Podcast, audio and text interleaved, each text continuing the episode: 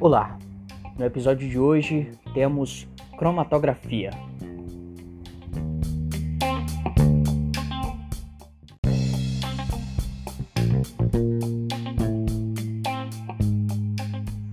A cromatografia é uma técnica de análise muito usada para separar misturas de substâncias químicas.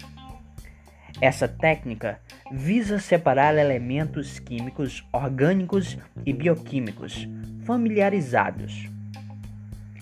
Ela foi usada pela primeira vez como método científico por volta de 1903, quando um cientista russo, Mikhail Tversky, me perdoe se eu falar o nome errado, a aplicou para separar pigmentos coloridos de plantas.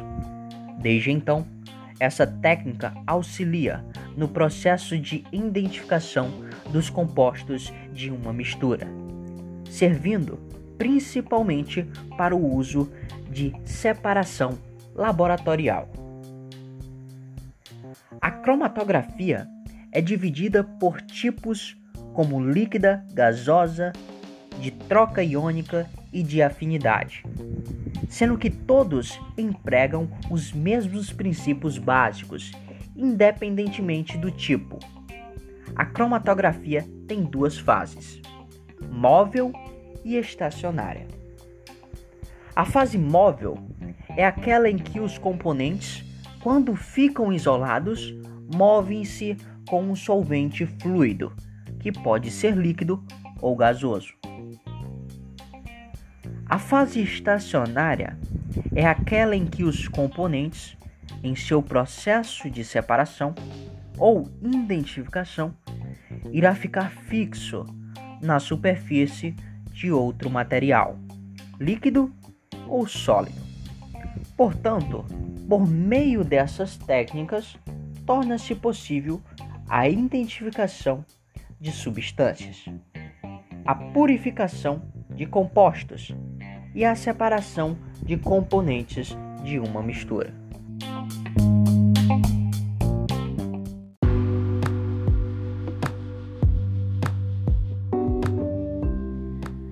Olá! Iremos falar agora da primeira técnica, do primeiro método, chamado cromatografia em coluna, em abreviação CC. Essa é uma técnica onde ocorre a separação de substâncias presentes em uma mistura entre duas fases. A fase sólida, geralmente sílica, chamada cromatografia em coluna de sílica, em abreviação CCS. E a fase líquida, sendo essa um solvente ou uma mistura de solventes, baseados na capacidade de solubilidade e a dissorção desses componentes. De modo geral, na CC, a mistura que se deseja separar é colocada no topo da coluna, utilizando o eluente menos polar, no caso da utilização de misturas. A polaridade do eluente pode ser aumentada gradativamente, a fim de aumentar o poder de arraste de substâncias polares, ou pode ser mantida durante todo o processo. Os diferentes componentes da mistura vão se mover com velocidades diferentes, dependendo da sua maior afinidade com a fase móvel ou a fase estacionária. Em geral, na CCS, os componentes mais polares passam pela coluna com maior facilidade do que os componentes polares, que têm maior afinidade com a sílica, um composto polar. Caso a fase estacionária interaja muito fortemente com um dos mais componentes da mistura, esses não se moverão e ficarão retidos na coluna. No caso da escolha de solventes muito polares, todos os componentes podem ser eluídos ao mesmo tempo. E com isso, não haverá separação ou a mesma não será satisfatória. Sendo assim, a escolha do solvente ou da mistura de solventes utilizados na CC é um ponto essencial da técnica.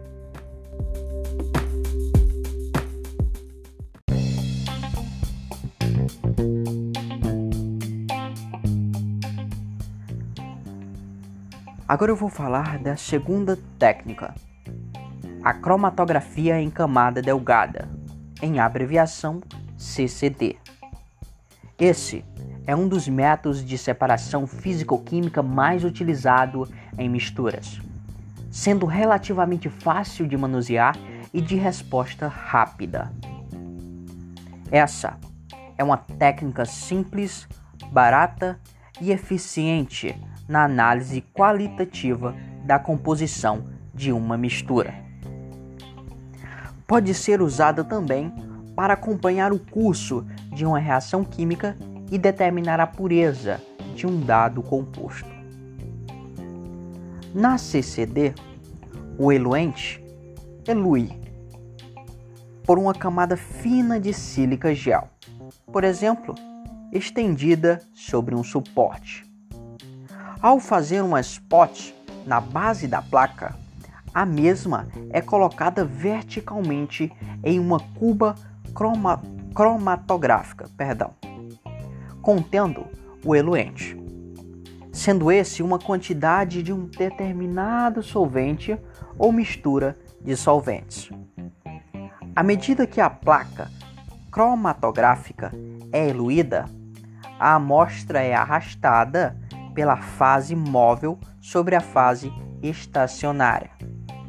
Durante este processo, os diversos componentes da mistura serão separados de acordo com suas propriedades de solubilidade e a. Cada mancha que aparecer na placa corresponde a um componente presente na mistura original.